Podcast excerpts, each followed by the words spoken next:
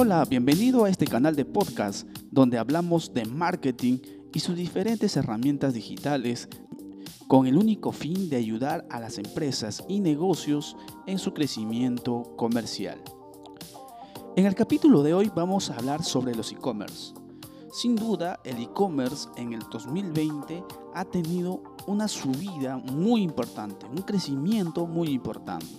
Si tú estás empezando o estás a punto de iniciar un negocio que tenga que ver con el e-commerce, atento a este episodio que te vamos a proporcionar tres estrategias que te van a ayudar a diferenciarte de tu competencia y arrasar en el mundo del e-commerce.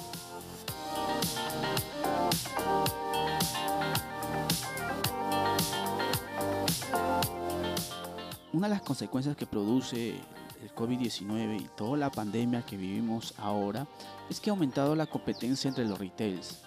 Ante el aumento de la competencia entre retails en el e-commerce, es fundamental diferenciarse para poder fidelizar a tus clientes ahora más que nunca. Es por ello que las empresas deben adoptar nuevas estrategias que refuercen primero su marca, luego la experiencia del usuario y la fidelización. Toquemos punto por punto. ¿Cómo mejoramos la experiencia del usuario? Recuerda que este es un factor decisivo para los retails.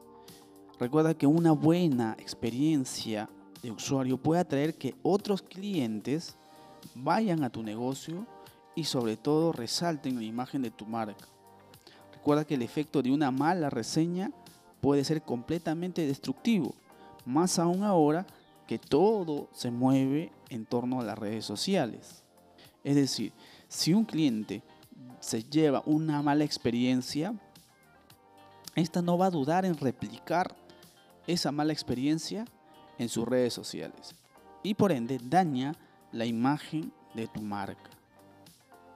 El segundo factor que debes tener en cuenta y que no debes de perder de vista es la personalización. Debemos buscar que las personas que entren a nuestra plataforma sientan, digamos, esa experiencia de personalización. Es como cuando ibas a una tienda, se acercaba una persona y te atendía según tus necesidades, según tus requerimientos, pues lo mismo debe pasar en el mundo digital.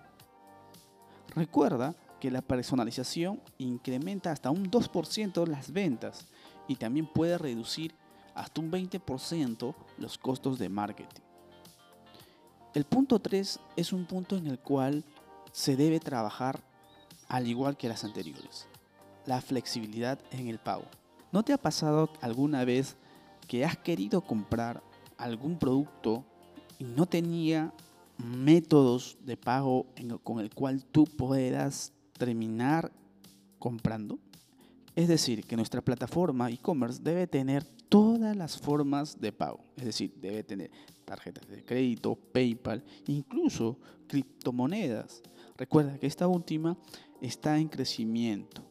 Cada vez es más usada. Tanto es así que PayPal, dentro de sus eh, opciones de pago, tanto Visa, Mastercard, se ha sumado también la criptomoneda.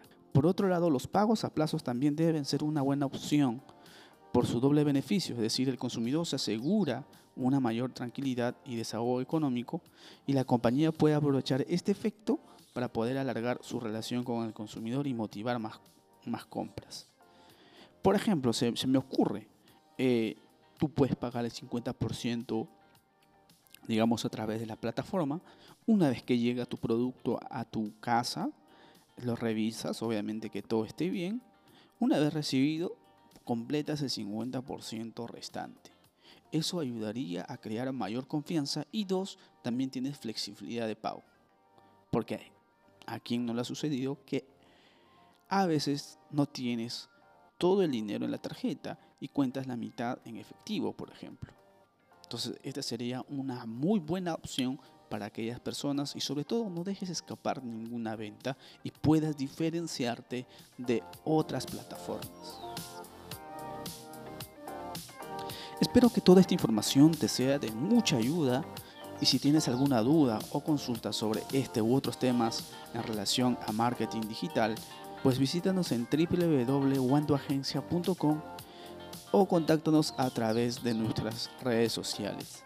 Nos vemos. Hasta el próximo episodio.